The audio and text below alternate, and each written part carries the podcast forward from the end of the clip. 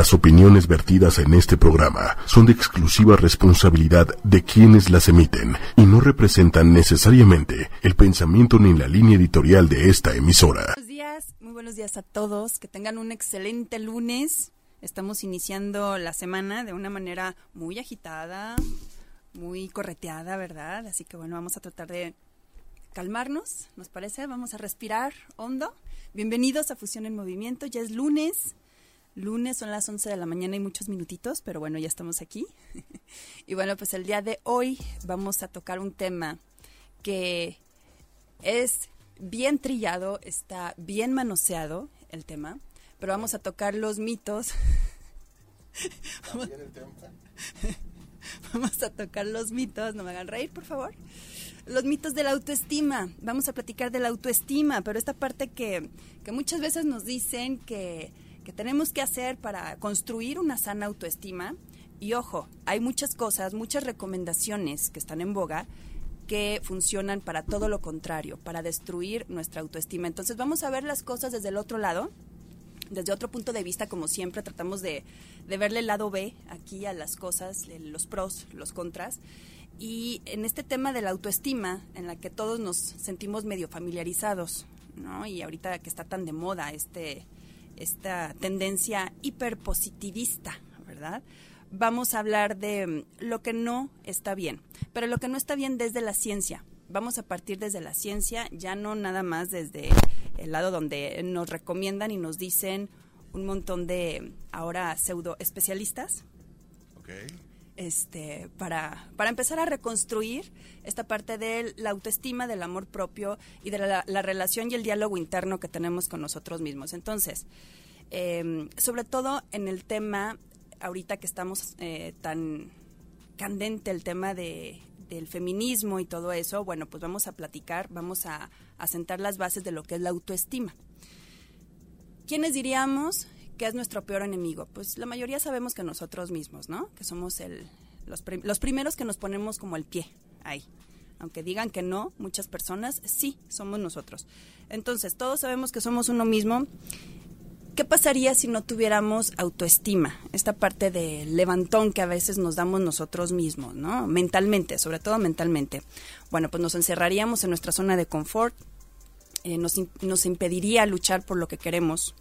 Eh, eh, espéreme, espéreme tantito, déjeme, le, doy las bases. este, en fin, muchísimas cosas más. Pero, por ejemplo, ahorita los medios de comunicación y las redes sociales tampoco ayudan mucho porque tenemos un tema ahí de la comparación, de siempre el competir a ver a quién le va mejor, quién es más feliz. Así de entrada, quién se la pasa mejor y quién es más feliz. Entonces, sin autoestima, les decía, eh, nos encerramos en nuestra zona de confort, no luchamos por nuestros ideales, en fin, nos vencemos muy fácil. Y todo esto se ha venido convirtiendo en un negocio, en un negocio multimillonario, ¿verdad, licenciado? Pero negociazo. De millones de dólares al día. ¿Qué pasa? Hay un montón de información sin contrastar, hay un montón de consejos, consejos vacíos, que no, no aportan nada nuevo. Es más, no aportan nada que tú no sepas ya de entrada, ¿no? Eh, ¿Qué es lo que hacen este tipo de tendencias ahora? Deja de castigarte, piensa en positivo y para allá vamos ahorita. Y el resultado de todo esto es que a pesar de ponerlos en práctica, seguimos sintiéndonos exactamente igual que antes, nada más que estamos como merolicos o como pericos hablando una, una serie de decretos que no tienen ningún sentido. Aún así, hay esperanza. ¿Por qué hay esperanza? Porque una vez más la ciencia viene como a respaldar toda esta parte y a ponerle un poquito de atención a todos estos, todos estos movimientos que estamos haciendo ahora, y entonces viene como a respaldar un poquito. Entonces, eh, ¿para qué nos sirve la autoestima? la, necesidad de satisfacer eh, esta parte de el autoplacer, digamos. Eh, el sentirte orgulloso de ti mismo, esa parte es, es una cuestión indispensable de nosotros o de la autoestima. ¿Por qué? Porque hay mucha gente que aunque tenga un montón de logros, no lo valora o no lo ve. Entonces, esta parte de la autoestima es lo que nos viene a decir. Eh, motivarte por tus, eh, por tus metas, como ya lo había dicho, y, y al final todos nos ponemos a pensar, ¿no? Bueno, si es así, todos podríamos ser más listos, todos podríamos ser más ricos, todos podríamos ser más capaces, ¿no? Pero Pero se ha demostrado que la autoestima no depende de lo que tienes, no depende de lo que sabes, incluso no depende de lo que eres. ¿Tú de qué crees que depende, licenciado? No depende de lo que sabes, no depende de lo que tienes, lo que tienes ni siquiera de lo que eres. ¿De lo que crees? No. ¿De qué? En realidad, depende de cómo te aceptas. Es un proceso de aceptación, de adaptarte a ti mismo. Sencillo, ¿no? Sencillito, sencillito. Entonces, ¿qué pasa con todo esto? Nadie nace con baja o alta autoestima. Es una cuestión cultural, es una cuestión que va, se va formando de acuerdo a las experiencias que vamos teniendo nosotros. Padres, profesores, amigos, todos estos comentarios que en algún momento de nuestra vida, sobre todo en la primera infancia, se nos llega a alojar, se nos llega a quedar como grabado, esa es la construcción de la autoestima. ¿De qué depende? ¿De qué depende ahí? Bueno, pues depende de la importancia que tenga estas personas, estos roles de personajes de poder, porque al final son personajes de poder, eh, depende de, de cómo lo tomes tú. Entonces, si alguien ignoraba tus ideas en lugar de escucharlas, si abusaban obviamente física o psicológicamente de ti, si recibiste indiferencia, recordemos que la indiferencia también es violencia, eh, si eres una persona sobreexigida, bueno, todo esto, todo esto va, va mermando esta parte de la autoestima no es una sola situación, es el conglomerado de muchas cosas de, parte de personas importantes de tu vida. Entonces, ¿cómo te afecta? Primero vamos a, sentar las bases de lo que es la autoestima y luego vamos a platicar de los mitos y de las herramientas que podemos usar para, para incrementarla. ¿Cómo te afecta? Es como una profecía, ¿no? Si no te sientes valioso o valiosa, tarde o temprano vas a terminar comportándote de esa misma forma, como una persona no valiosa. Entonces, como te sientes, es como lo, que vas a proyectar. Entonces, em, si, si acabas como creyéndote esa parte, sintiéndola, pues entonces vas a cerrar perfecto el círculo vicioso, porque es un círculo vicioso lo que es la autoestima. Traigo mucha información, ahora sí les traigo mucha información. Entonces, eh, el no estar a gusto con quien eres, el no confiar en tus capacidades, el tener eh, todas estas dudas tiene consecuencias terribles, terribles. Te sientes inferior a los demás, te desmotivas con facilidad y obviamente cuando tú te desmotivas, desmotivas al de al lado porque es un mecanismo de defensa también. Evitas cualquier situación en la que puedas fracasar y ahí es, híjole, donde nos tenemos que poner a pensar muchas veces por qué no damos el paso o por qué no hacemos cosas que realmente eh, son como parte indispensable o un propósito bien importante en nuestras vidas y por qué no lo hacemos. Y es en realidad más que miedo, es eh, la parte de la baja autoestima, el saber o estar convencida o convencido de antemano que vas a fracasar. Entonces, esa parte del fracaso, del voy a fracasar, es todo un tema el creer que no hay nada especial en ti. En fin, todo esto evita que te vayas relacionando con los demás de una manera sana. Y por eso, por eso y por muchísimas cosas más, hay cuatro mitos, cuatro, eh, que no funcionan para conseguir una autoestima alta y que están ahorita en súper, súper boga. Este, entonces ahorita les voy a les voy a decir una, anécdota que me pasó. Más adelante si tenemos, tenemos tiempo, porque está chistoso. Primer mito, el buscar siempre el lado positivo. Y cuando digo esto, la mayoría de las personas es, a ver, ¿cómo? O sea, se supone que me estás diciendo que buscar el lado positivo de las cosas está mal para ir fomentando mi autoestima. Estamos hablando eh, de una cuestión mental a nivel subconsciente y sí, efectivamente, todo esto sería un buen consejo siempre y cuando tu mente en realidad no estuviera programada para no hacerlo. Nuestra mente está programada para no buscar el lado positivo de las cosas. Esa es la realidad. Entonces, por ejemplo, ¿qué ocurre? Y aquí voy a tomar de ejemplo al, a, a, nuestra maravillosa voz en off, a nuestro licenciado. ¿Qué ocurre, licenciado, si usted presenta un proyecto a cuatro personas? Y tres de ellas le dicen que fue maravilloso el proyecto y una de ellas le señala punto por punto todas sus fallas. ¿Con qué te vas a quedar? Tristemente con lo malo. Todos lo hacemos. Todos. porque le damos mucho más peso, exactamente. Entonces, un estudio científico demostró, después le subo las fuentes, que los humanos estamos diseñados para valorar más lo negativo que lo positivo. Estamos diseñados para eso. Nos obsesionamos, de hecho, con lo malo. Y olvidamos lo bueno, lo bueno con mayor rapidez. A esto, esto tiene un nombre y se le llama sesgo de negatividad. Tiene un porqué. Así que la, todo este eh, sesgo de negatividad tiene un propósito. Entonces, eh, si algo que está profundamente grabado en nuestro interior, eh, le queremos dar una idea diferente, va a ser una incongruencia. Mentalmente va a ser una incoherencia. No es que esté mal buscar el lado positivo de las cosas, está mal tratar de verle el lado positivo a algo que es negativo. Eso es donde está la incongruencia. Entonces, ¿por qué? Porque en realidad somos como radares para detectar amenazas. Y, e incluso, de hecho, cuando no existen en realidad, hay personas que lo tienen súper desarrollado y, son demasiado pesimistas. Y bueno, tiene que haber un culpable, ¿no? Aquí es donde decimos, tiene que haber algo, un culpable. No podemos ser tan malos o no podemos ser tan, tan de plano, así. Pues no. Sí, la respuesta está en nuestros ancestros. ¿Por qué nuestros ancestros? No, no en el papá, ni en el abuelito, ni en el tío, ni en... No, mucho más allá, mucho más allá. Eh, a principios de, la humanidad. Para mantener a nuestros antepasados con vida, la, naturaleza los programó para priorizar las malas noticias y detectar amenazas en fracciones de segundo. ¿Por qué? Vamos a poner un ejemplo.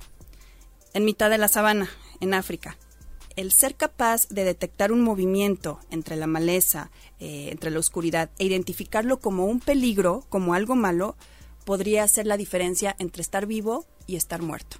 Entonces, por eso el verle lo negativo a las cosas no es una cuestión de maldad, es una cuestión de programación. Estamos hechos para eso. Entonces, bueno, ahora, hoy en día, pues la mayoría de, los, de nosotros no tenemos que defendernos de depredadores, ¿verdad? Bueno, algunos, pero no así. Eh, o de tribus enemigas. bueno, también. bueno. Y nuestra mente sigue sin poder distinguir esta parte, estas antiguas amenazas y los retos psicológicos a los que debemos enfrentarnos diariamente, ¿no? Entonces, este legado es el culpable de que desconfiemos tanto de las personas o de las situaciones, de que no tengamos fe muchas veces de lo que no es conocido es algo malo, es algo eh, triste, ¿no? Entonces, ¿cuál es la recomendación? O sea, está bien, ok, sabemos que estamos programados para eso, pero tiene que haber algo. ¿Cuál es la recomendación así? En lugar de buscar siempre el lado positivo de las cosas, hay que asumir que la mente está programada para presentarlo todo como una amenaza y nos va a sorprender menos. Entonces, en ese sentido nos estamos separando un poco de la emoción. Y cuando podemos detectar una conducta nuestra sin la emoción, si no asociamos la emoción, entonces empezamos a analizarla y racionalizarla mejor. Esa es la recomendación. Punto número dos, me voy a apurar porque tenemos poquito tiempo, ¿verdad? ¿Cómo vamos? Tú tranquila. Yo tranquila. Entonces me voy a ir al chat. me voy a ir al chat, voy a saludar. Fabi, Fabiola Aranda, saludos Fabi, hasta España. Eh, dice Kevin, dice programación mental y ya está. La depresión, el sufrimiento, etcétera, existen como tal. Eh, no alcanzo a leerte, Kevin. A ver programada. Una persona dormida sufre depresión. Saludos, Jesús Gómez. Exactamente, bueno, eh, van a ver por qué, por qué el tema del día de hoy. Y la verdad es que son herramientas que nos van a servir muchísimo más adelante. Luchar por ser feliz, punto número dos. ¿Cuántos no tenemos así eh, cuando estamos despertando a la vida? Nosotros que somos veinteañeros, ¿verdad? Ah, hombre. Tenemos... ¡Ay, qué agresividad! No, no, no, fue un hombre bonito de caray, por favor. Escuinclas. Escuinclas, sí, tenemos esta ilusión de luchar por ser felices. No, no. De hecho, perdón, pero no me encanta el término luchar por ser feliz. Sí, es como una guerra, ¿no? Incongruente, exacto. Exacto. Sí, bueno, es que todo, y, ahorita más adelante hablamos de estos términos de, lucha, ¿no? Eh, luchando no se, no, no vamos a acabar con un mal sistema, se tiene que construir otro que sirva una lucha no, o sea, no, no es la recomendación, pero bueno. vamos a quitarle la palabra luchar, buscar ser feliz. ¿Te parece? buscar ser feliz. Pues no, tache y es malo. Probablemente podríamos creer que seríamos más felices con una autoestima alta, ¿no? ¿Me equivoco? ¿Sí? Todos podríamos pensar que con una autoestima alta, pues podríamos, pues sí. ¿A quién no, o sea, no me extraña, a nadie le extraña. Vivimos en una cultura de la felicidad, al final del día. Y en una corriente y en una tendencia de hiperpositivismo. Y el que no lo es, ya lo, lo tachamos como negativo. ¿Qué pasa? ¿Qué sucede? Hay un montón de libros de autoayuda, hay un montón de frases, hay un montón de, ya no sé si llamarle terapias, consultas, eh, lo que ustedes quieran, eh, y hasta refranes, ¿no? Al mal tiempo, buena cara y todo eso. Todo esto se empeñan en recordarnos que debemos estar así siempre, que nuestro estado natural es ser felices siempre. Y eso nos crea un conflicto, porque la realidad allá afuera es otra. No, no es normal, no es humano estar en un solo estado de ánimo siempre. Y, esa es la parte que nosotros no terminamos de aceptar. Nuestros, todos nuestros lados, todas nuestras sombras, en fin, todos nuestros aspectos. ¿Qué pasa? Cuanto más te esfuerzas por ser feliz, pues más infeliz eres. ¿Ok? El motivo, hay un motivo, es que la, felicidad es, una, es efímera y dos, es subjetiva para cada quien. O sea, y incluso, no sé si te has fijado, si tú deseas mucho algo y de pronto lo tienes, y tú creías que a lo mejor con eso ibas a ser feliz. Y de pronto lo tienes, ¿qué pasa? Lo disfrutas un tiempo y después se vuelve, lo acomodas en tu estado cotidiano y ya no hay algo que perseguir. El ser humano necesita algo que perseguir, desgraciadamente. Entonces, esa, ese sentimiento de felicidad que buscábamos, lo acomodamos y ahora necesitamos otro objetivo. Entonces, la felicidad es subjetivo. Sí, exactamente cual trofeo como logro, como claro que eso nos va sumando en nuestra autoestima. En, la medida en que vayamos logrando metas, y sobre todo metas cortas, que son las que repuntan hacia una meta larga, nos van subiendo la autoestima. A esta cámara. acá estoy, acá estoy. Entonces, em, era lo que te decía, podemos estar muy contentos en una etapa de nuestra vida, pero va a pasar todo esto va a pasar. Entonces, eh, la felicidad en realidad es tan efímera que nos la pasamos buscándola. Y eso, ese tema de buscar la felicidad nos hace distraernos del presente. ¿El presente qué es? El hoy. Y es un regalo. Y por eso se le llama presente y no lo aprovechamos porque entonces estamos buscando algo con, lo que queremos ser feliz. Entonces, cuanta mayor, entre más importancia le demos a la felicidad, peor nos vamos a sentir porque dejamos de lado lo que tenemos. ¿Por qué? Porque se ha comprobado que querer ser feliz y ser consciente de que no lo estás consiguiendo te va a hacer todavía más desdichado. Entonces, esa parte de la búsqueda de la felicidad, si no eres feliz con lo que tienes, tampoco lo vas a hacer con lo que todavía no tienes. Hablando obviamente de esta parte eh, emocional. Obviamente si una persona no tiene sus necesidades básicas cubiertas y escucha esto va a decir, no, o sea, a mí ponme mis necesidades básicas cubiertas, ponme dinero y claro que voy a ser más feliz, totalmente de acuerdo. Pero estamos hablando de esta parte, de esta idea de siempre estar buscando la felicidad más allá. Por eso decía Buda, una frase que, que es muy simple pero muy cierta cuando le preguntan, maestro, yo quiero ser feliz. Y él le dice, bueno, quita el yo, eso es ego, y quita el quiero, eso es apego. ¿Y qué queda? Ser feliz, ¿no? Otro punto, otro mito, reprogramar la mente con autoafirmaciones positivas. Y hoy que venía de camino para acá y que venía escuchando el radio y que venía escuchando esta, digo, la estación que, que muchas personas escuchamos y de las frases positivas y de los decretos, el decreto del día que puede cambiar tu día y hasta tu vida. Ah, ¿Sigue en este país? Sigue. Ah. ah. no hay buena relación ahí. Tengo que saber ese chisme. él, mismo había dicho, ¿no? Que Ajá. si estaban las cosas como están, ah, claro. no iba a estar. No, pues sí. Y más fuerte. Que Qué coherente. Qué coherente, ¿no?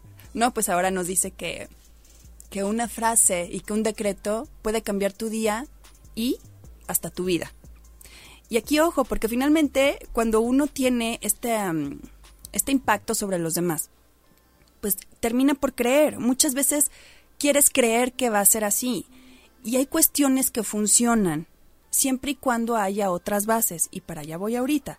Pero siempre lo he dicho, los decretos y reprogramar la mente, nada más porque sí, nada más por repetir, no va a ser que tu mente eh, aloje en, tu sistema esta parte de la creencia. Y lo he explicado un montón de veces, la parte del subconsciente, cómo funciona. Para eso necesitamos el autoconocimiento, saber cómo funciona nuestra mente y por qué hay situaciones que nunca se van a cumplir y por qué hay situaciones que estamos desaprovechando y si tenemos la capacidad y hasta el poder de manifestar y no lo hacemos. Entonces, vamos a la parte de la reprogramación y de los decretos hoy va a ser un día maravilloso, soy una persona abundante y que, bueno, o sea, millonaria y, en fin, y llena de amor y demás, y volteas a ver tu vida y bolas. No es así, obviamente no es así.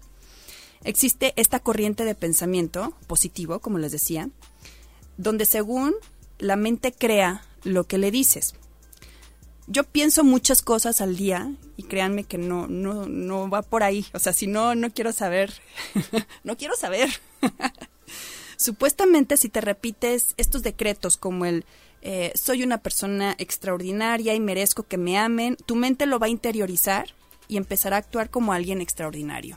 Yo quisiera ver, yo quisiera saber realmente, honestamente, cuántas personas, y si no, bueno, este, eh, escríbanos, díganos, ¿cuántas personas lo creen de fondo o lo han comprobado de fondo que simplemente por el hecho de repetir sin un trabajo interno y sin esta parte del conocer cómo trabaja la mente, lo ha podido lograr? Eh, me voy a ir al chat otra vez y, y ahorita regresamos. Dice Tati, Tati Berg, dice, ¿por qué nos enfermamos? Ahorita lo platicamos, Tati, claro que sí. Kevin, Hola Kevin, hacía mucho no te veía por aquí. Dice, por pensamientos y emociones falsas y por ingerir cosas que el cuerpo no le necesita. Ya le contestó Kevin. Eh, querer ser feliz es querer algo que ya eres. Es absurdo.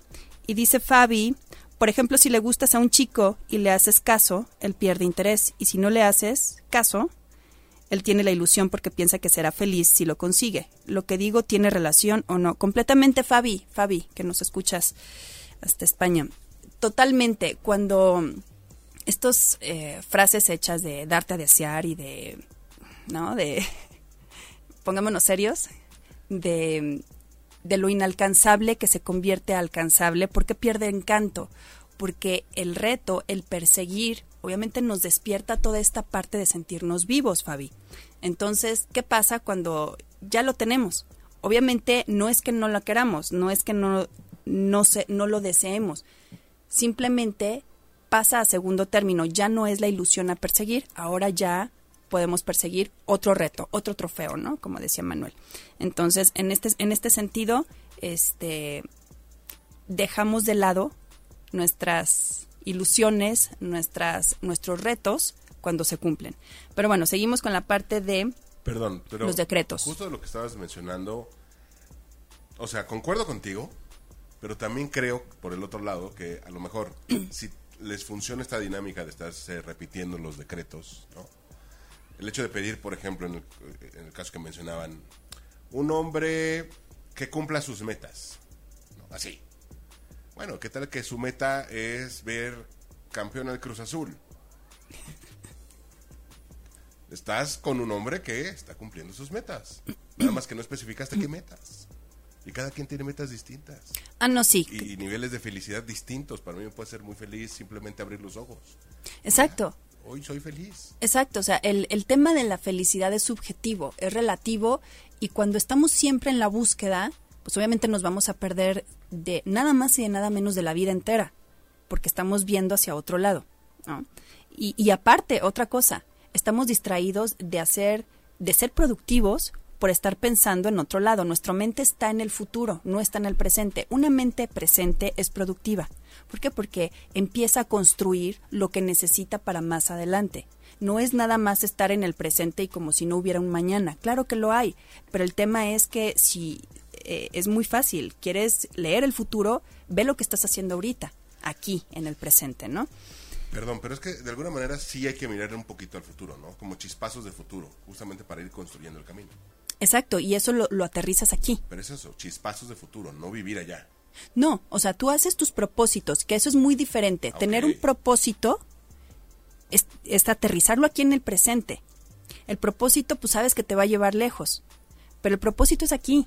¿Y Todo qué- lo construyes aquí y el futuro es una consecuencia de eso. ¿Qué estás haciendo y a dónde te va a llevar? Exactamente, exactamente. Entonces, eh, el visualizar ayuda, claro, pero el propósito es Ayuda, aquí. no lo hace. No, no, por supuesto que no, porque finalmente eh, esta parte del presente nos abre el abanico de las millones de posibilidades de manifestarse como sea. Y eso es una cuestión, es una ley de física universal que no nos podemos brincar. Podemos decir que con abrir Facebook no me va a cambiar la vida, gracias. No, por Dios. Bueno, solamente para que se metan aquí, ¿verdad? Pero, fíjate, hablando de los decretos, en un estudio publicado en el 2009 en el Psychological Science, se quiso comprobar la eficacia de este tipo de reprogramación o de decretos. Y el resultado fue que los participantes que emplearon estas afirmaciones positivas o estos decretos no solo no mejoraron, sino que terminaron sintiéndose peor. ¿Por qué? Porque no había un trabajo de fondo y no tenían el conocimiento adecuado para utilizarlos. Entonces, la razón es que cuando te repites a ti mismo que eres excepcional, que eres maravilloso, que eres abundante, tu cerebro de, de- de inmediato se va a plantear esta pregunta y te va a decir, ¿por qué? Soy maravilloso, soy maravillosa, soy excepcional. Lo primero que hace el cerebro es decir, ¿por qué? Entonces, ¿qué pasa? Que nuestro cerebro no es ingenuo. Si no es capaz de encontrar la respuesta, no se va a creer lo que le estás diciendo y va a rechazar esta afirmación y en consecuencia nos vamos a sentir peor. Entonces, las autoafirmaciones positivas solo funcionan cuando están o cuando entran dentro del rango de lo que es creíble y de la acción que has tomado, de lo que has hecho para eso. Simplemente. Antes no. O sea, si tú estás eh, eh, empezando al revés, diciendo que eres todo lo que quisiera hacer antes de empezar a hacerlo, siempre va a haber esa pregunta en tu parte racional del cerebro. ¿Cuál es la recomendación entonces? No te repitas a ti mismo lo bueno que eres o lo buena que eres si no estás seguro de que puedes acompañarlo con una razón, con un, con algo que lo respalde, con una acción. Así sea, bueno, eh, me quiero comprar un coche y me voy a comprar el coche que yo quiero. Bueno, ve y compra una estampa cuando menos, pero algo que eh, a tu cerebro le haga eh, poder participar con esta asociación de ideas que siempre tiene. Si no, no lo va a poder lograr. Entonces, ¿qué es lo que sucede? Que no nos van a funcionar. Todo esto que vemos ahora en redes sociales, todo esto que vemos eh, en mensajitos que nos mandan siempre, en realidad están vacíos, están huecos. ¿Por qué? Porque le, le falta la parte más importante que es la base, el sustento, lo que, lo que viene a reafirmar toda esta parte. Si no estamos cayendo en una cultura infantil, ¿sabes?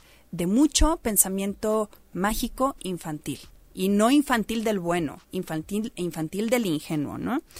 Eh, eh, ahorita me, regreso al chat. Entonces, ¿cuál sería, ¿cuál sería una buena herramienta, ya que sabemos todo esto?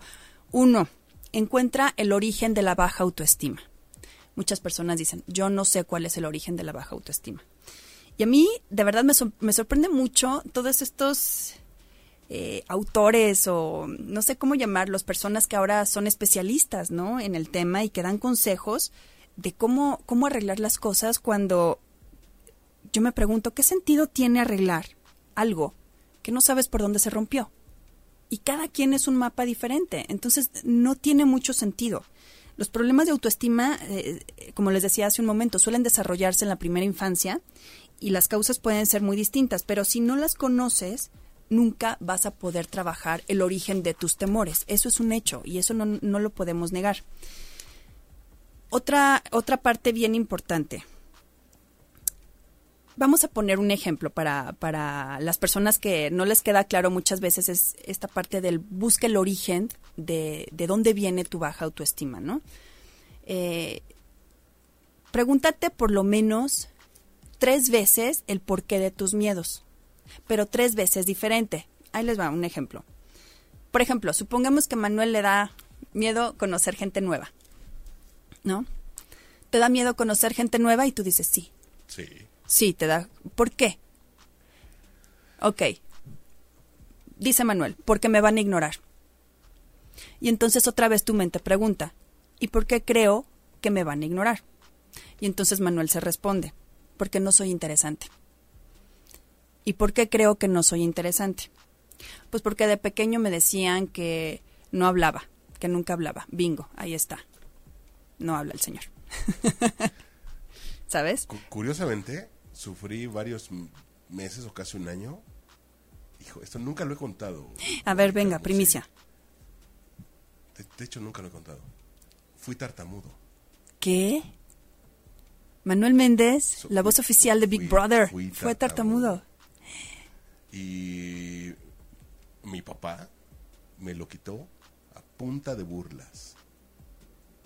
Y funcionó. Y funcionó. Un día me harté y dejé de ser tartamudo. O sea, sacaste, El te sacó lo peor. me sacó lo peor. Ok, bueno, pero funcionó. O sea, le Sí, pusiste atención. Lo digo, ojo, señalo, recalco, remarco y no, no es el ideal, según yo, No, me queda claro. pero en mi caso funcionó.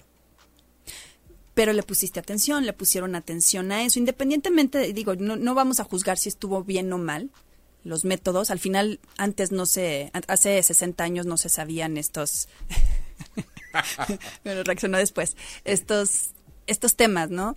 Pero el punto es darle atención, porque cuando no les das atención, acuérdate que nosotros siempre vamos a tratar de buscar la atención, ya sea de forma positiva o forma negativa.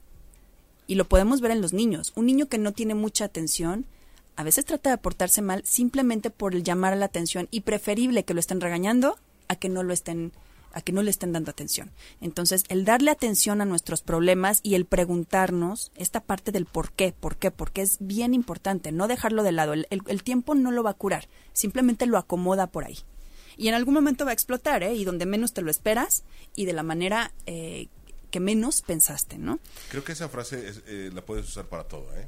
El tiempo no lo va a resolver. No, el tiempo no lo va a resolver. El tiempo eh, no hace que dejen de doler las cosas. Aprendes a vivir con ello, que es muy diferente, Muy distinto. muy diferente. Y acuérdate que cuando uno interioriza un miedo, cuando uno le hace un espacio y lo acomodas, entonces ya te es familiar.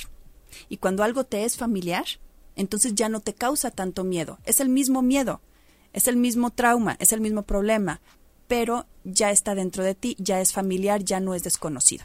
Así funciona nuestra mente, nuestro cerebro. Que dejen de jugar con el pégame pero no me dejes. No, eso ya es... eh, y, y más adelante les voy a comentar por qué. Otro punto bien importante. Hay que intentarlo aunque sepas que vas a fracasar. ¿Cuántas personas no conocemos que dicen, no, no es el momento, no, es que sabes que me da, no, no estoy lista, no estoy listo para eso, es que voy a fracasar si lo hago ahorita? Ese no es el punto. Para un, un tema de autoestima, el punto no es que vayas, no es que vayas a ser exitoso o exitosa. Eh, se trata de intentarlo. Ahora que estamos conociendo el origen de la baja autoestima, este, vamos a, a, ver por qué es bien importante esta parte del, del probarte, del accionar, de, del no parar, sobre todo eso, el no parar, aunque sepas que vas a, fracasar. Supongamos que yo eh, le tengo miedo al micrófono, hablar, ¿no? Y de pronto me, me siento aquí y me da mucho miedo. No tengo opción y empiezo a hablar. Y entonces ya ese miedo mutó a nervio y mutó a otros, otros aspectos o a, a otras emociones. ¿Qué pasó? Que el miedo se tuvo que quedar atrás. Entonces, yo no estoy venciendo ahorita mi miedo. Digo, no es que sea mi caso, ¿verdad? Pero no estoy venciendo el miedo, sino lo estoy mutando, lo estoy dejando en otro lugar. Por eso es bien importante, ¿por qué? Porque el hecho, el, el enemigo más grande de la baja autoestima no es el miedo, es la inacción, el no moverte, el no hacer nada al respecto es lo que es lo que eh, eh, en primer lugar fomenta todo este quiebre de autoestima. Entonces hay que intentarlo, hay que intentarlo. Que fracasaste no importa, pero ya te dejó otras enseñanzas y es la catapulta muchas veces para hacer otros proyectos. Con los alumnos en locución me pasa algo parecido. De repente, obviamente, es miedo al micrófono. Y si tú los avientas y les dices 3, 2, aire, enmudecen. no todos, pero la mayoría. Pero si empiezas a platicar con ellos, si empiezas una dinámica que sin que se den cuenta empiecen a estar al aire y de repente les haces señas de que ya estamos al aire, como que se siguen. Y ya, y fluyen y, y al final es, ves cómo no es que no podías, solo que no lo habías intentado. Claro, e, es, es- al final es cómo te intimidas, cómo te dejas intimidar por, por las cosas. ¿Y por qué te intimidas? Por esa parte del no lo voy a hacer. Voy a ri- me voy a ver ridícula, me voy a ver ridículo. Esta parte de la ridiculez, del miedo a, a, pues como a, a dar la nota, dar de qué hablar, nos pega mucho. Bueno, a mí no. Otra vez. Este, ya eso ya quedó hace, quedó seis cuadras atrás. pero este, pero de verdad pega mucho. Entonces, en este sentido, es bien importante que lo tomemos en cuenta. Me voy a ir al chat otra vez rapidísimo. Dice Tati, eh, dice, pero eso de los decretos, si crees que no funciona, no funciona. Lo que crees, crea. Tati, exactamente. Mira, los, los decretos funcionan cuando sabes por qué funcionan. Cuando tienes un trabajo mental que respalde la parte del decreto. Si el decreto va vacío, si no tiene con qué respaldar tu mente esta parte del decreto, en el fondo no lo va a creer. Y entonces va a ser de dientes para afuera nada más y no vas a ver ninguna realidad. Eh, dice que se frustran y se repite y no se ve nada. Kevin, dice Kevin Espinosa, dice, eso, esa es una felicidad efímera. Dice, estamos distraídos trabajando, haciendo nuestras vidas y cumpliendo metas y nos olvidamos de nosotros mismos, del presente, del momento eterno donde ocurre y vive todo y la felicidad ya somos nosotros mismos. Así es, Kevin. Ay, qué bonito eso que escribiste. Muchas gracias. Saludos, Kevin. Y, y bueno, ya que estamos en, en esta parte de la autoestima y estamos desmitificando y como siendo bien honestos, bien honestos con lo que nos pasa y que muchas veces queremos creer. Lo que nos pasa es que queremos creer esta parte de la fe ciega, de algo va a llegar, y entonces nos, nos apoyamos en todo. Está bien, está bien, siempre y cuando no olvidemos esta parte maravillosa de nosotros, que es nuestra mente. Es como un laberinto, pero nuestra mente tiene, nos da más posibilidades, de verdad, de forma interna, que estar esperando de forma externa que algo suceda. Entonces, cuando nos sentimos amenazados, eh, cuando tenemos algún problema o nos avergonzamos por algo, ¿cuál es el primer instinto? ¿Qué es lo primero que hacemos? Nuestra vía de escape, ¿cuál es? Cuando- Irnos. Irnos, ¿no? Evadir el problema, como no verlo. ¿Por qué? Porque así re- reducimos ansiedad. Internamente lo que sucede es que así, si no lo vemos, o sea, creemos que, que aminora la, la ansiedad, ¿no? Por eso, cuando sientes miedo o, o estás medio desanimado o desanimada, en lugar de enfrentar directamente eh, los problemas o los ridículos muchas veces que hacemos, intentamos esquivarlos o no hablar de ello o hacer caso omiso. Y es lógico, en realidad es, una, es un mecanismo lógico, eh, porque en el momento en que decidimos evitar lo que nos preocupa, notamos como una sensación de alivio inmediata, como, ay, no lo veo y entonces ya eh, me genera un, tipo de, de alivio. El problema es que esta conducta puede terminar convirtiéndose en un acto, digo, en un hábito. Y estos hábitos que vamos adquiriendo, que también se heredan, por cierto, estos hábitos que vamos adquiriendo de evadir y de no enfrentar las situaciones tienen. Sus riesgos. ¿Por qué? ¿Cómo crees que vas a terminar sintiéndote actuando así, con este tipo de hábitos a mediano plazo? Evitar lo que temes y actuar como una persona no valiente, por no decirlo de peor forma, no es algo que pues nos pueda hacer sentir orgullosos de nosotros mismos, ¿no? Y eso vuelve a cerrar el cochino círculo de la baja autoestima. Por eso, cuanto más evites lo que te preocupa, peor te vas a sentir contigo mismo. Entonces hay que enfrentarlo. Yo sé que estoy dando como muchas cosas como bien rudas el día de hoy, pero es que no hay más. No hay más. Esa es la forma adecuada, científica, natural y creo que hasta lógica de ir construyendo una, un diálogo interno sano con nosotros mismos. ¿Por qué? Porque duele. O sea, claro que duele. No, no va a ser gratis. Pero en la medida en la que nos vamos probando de que somos capaces, eso va repuntando nuestra autoestima. Em, Perdón, acabas de decir algo bien importante, duele. duele. ¿Pero qué duele más? ¿Enfrentarte o darle fuga a esa realidad y empezar a acumular, acumular? Toda bodega se llena, ¿no? todo costal se llena. Pesa y va a reventar un día. Va a reventar. feo.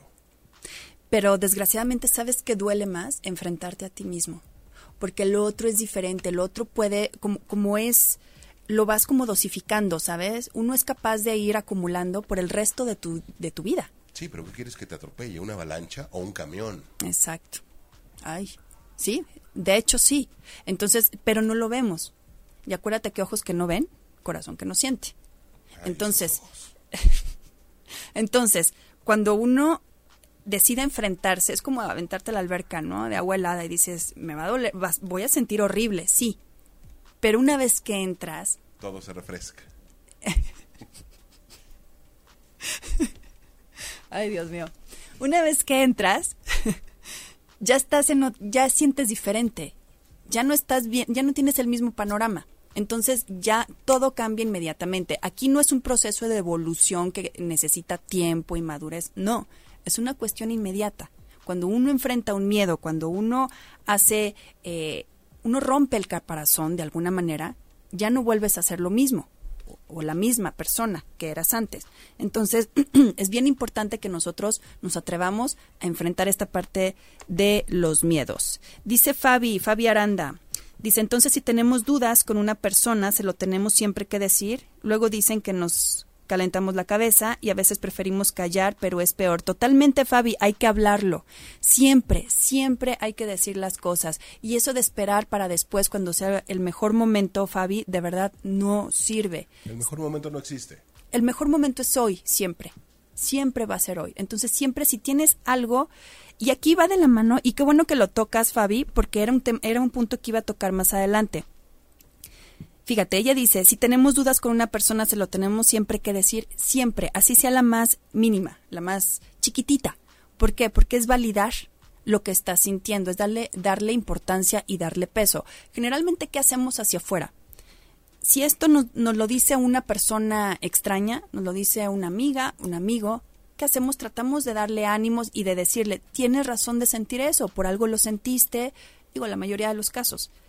Y con nosotros mismos no lo hacemos. Entonces, nosotros tenemos que validar nuestros sentimientos, darles la importancia que merecen. Digo, si estamos hablando de que somos personas conscientes y maduras y eh, no vamos a hacer dramas por cualquier cosa, ¿no? Pero estamos conscientes de que lo que vas sintiendo y lo que vas generando en tu interior es importante. Y eso es importante para tu autoestima. El que tú misma te estés dando la importancia de lo que sientes. Y pasa mucho cuando uno se enoja, cuando uno se enoja con la pareja, cuando regañas a tus hijos, cuando eh, algo te cayó gordo y explotaste y después te arrepientes. ¿Qué pasa? Tuviste motivos. Y cuando te enfrías y empieza el flagel y empiezas a culparte del por qué reaccionaste así, digo, dentro de los parámetros, insisto, ¿eh? Eh, le quitas importancia a los motivos que tuviste para reaccionar así.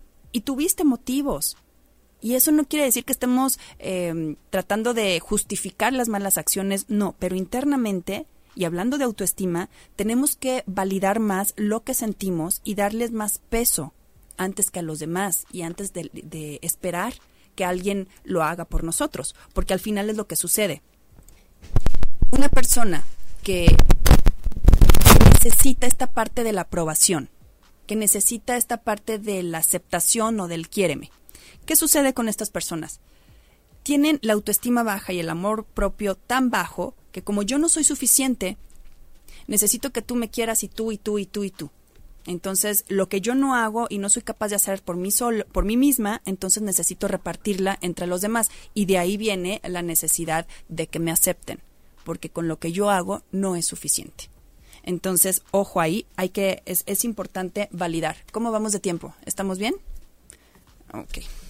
Ok, entonces, convertir nuestros pensamientos negativos en respuestas racionales. ¿Qué quiere decir esto?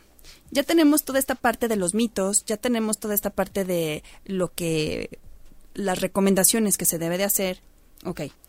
Pero nuestras experiencias del pasado, muchas veces, aquellas que ya no recordamos incluso, continúan afectando nuestra vida en forma de voz interior, esta parte de la conciencia o la voz interior. Eh, en personas con autoestima sana, generalmente va a ser una voz amable o reconfortante o que de repente te, te recuerda cosas lindas que hiciste, ¿no? Cuando hay una, una persona con baja autoestima, pues obviamente va a ser una voz muy cruda, va a ser una voz tirana, ¿no? Que nos va a hacer daño. Entonces, ¿qué necesitamos? Necesitamos la estrategia de aceptación y compromiso. Y es un método que se ha demostrado, eh, ok, es un método que se ha demostrado con una enorme eficacia científica para superar estas creencias. Entonces, la mayoría de la gente, cuando hay algo que le preocupa, intenta no pensar en ello y tratamos de bloquear nuestros pensamientos o distraernos o pensar en otra cosa, pero no solo se ha demostrado que no funciona, sino que además provoca que estos miedos vuelvan con más fuerza, con más alimento de alguna manera. Entonces, ¿qué hacer? En lugar de intentar ignorarlos, tenemos que aprender a desligarnos de ellos, romper esta parte del lazo que tenemos con ellos el verdadero motivo por el que tus pensamientos eh, de alguna manera te bloquean es porque crees que tú eres ellos o te identificas con esta parte de los miedos o porque les das mucha credibilidad. Y ojo, no hay que creer todo lo que nos dice nuestra mente.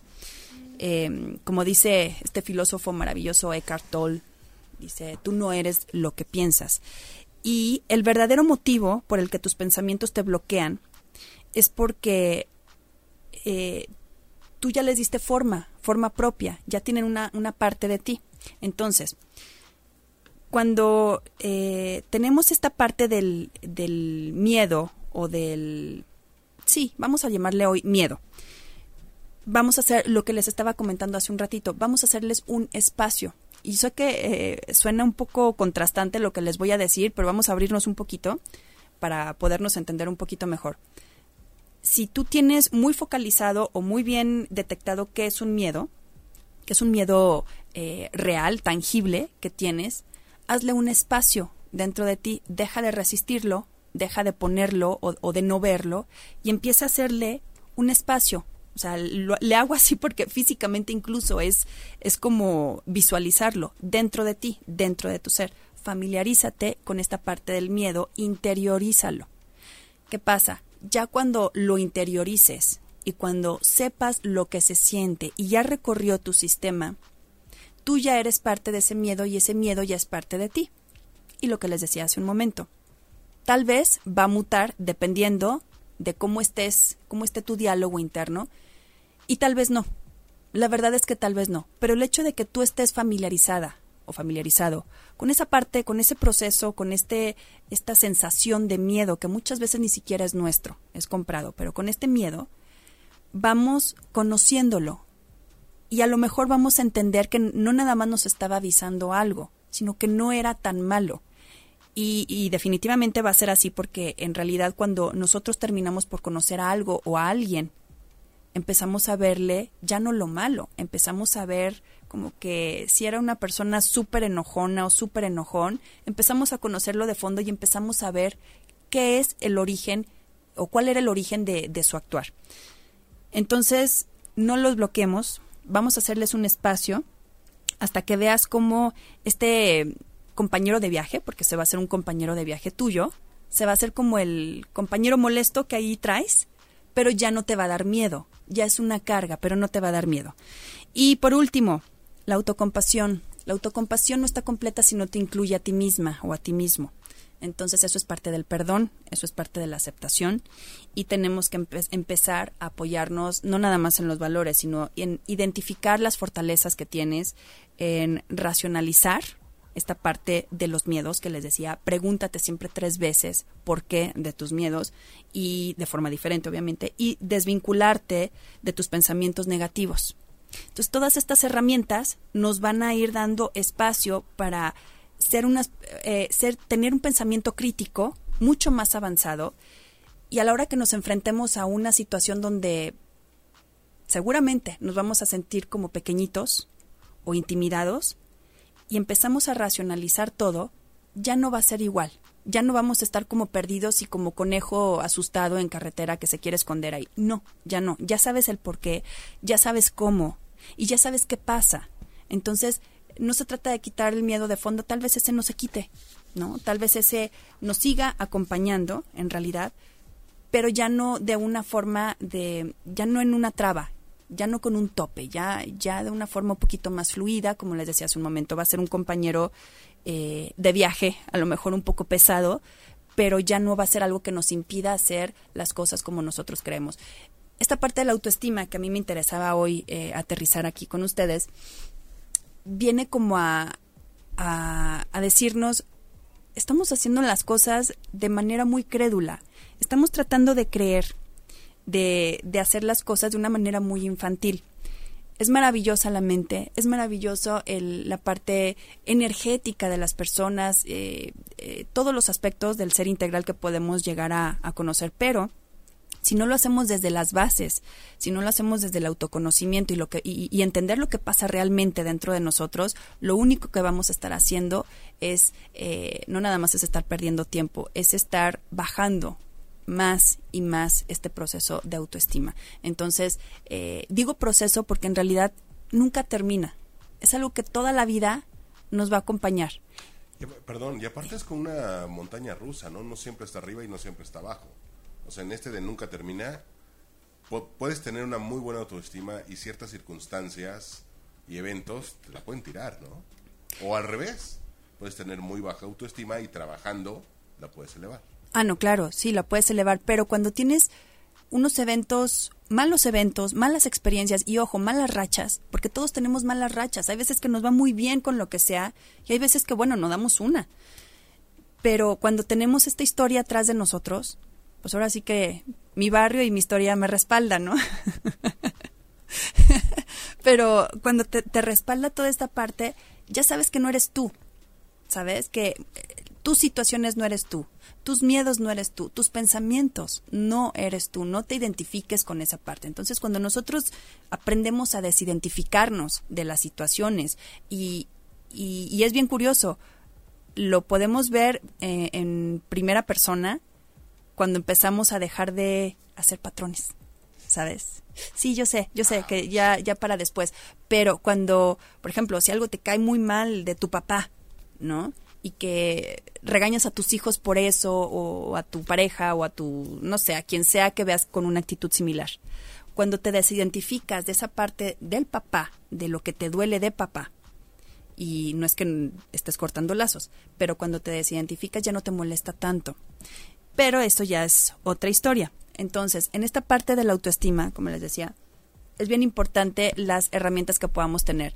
Yo sé que hay libros bien, bien románticos, vamos a llamarles así, que te dicen y te venden una idea bien bonita de, de que puedes hacer contigo y con tu vida lo que sea simplemente con el poder de la mente y, y, y pensar positivo.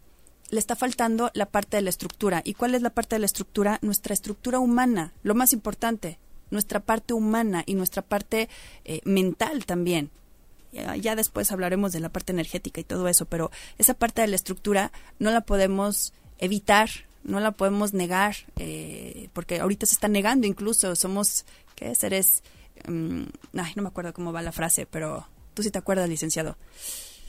No, tampoco. Bueno, pero de verdad no es por eh, tirar ilusiones, pero debemos empezar por el principio y al principio somos nosotros. Y si no entendemos cómo funcionamos, si no le damos a nuestro cerebro nueva información, no vamos a ver allá afuera eh, una experiencia o una situación diferente, ¿no? De parte de nosotros. Entonces, parte de nuestra autoestima es saber buscar información, es saber informarnos y comprobarlo.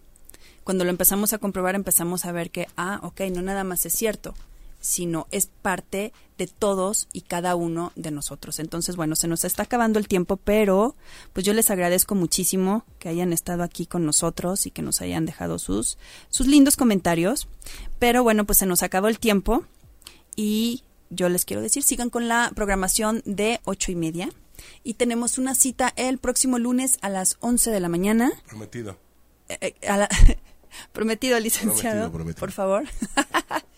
Y bueno, pues yo soy Mónica Musi. Disfruten su inicio de semana y que tengan un, un día maravilloso. Adiós. Si te perdiste de algo o quieres volver a escuchar todo el programa, está disponible con su blog en ochoymedia.com. Y encuentra todos nuestros podcasts de todos nuestros programas en iTunes y Tuning Radio. Todos los programas de ochoymedia.com en la palma de tu mano.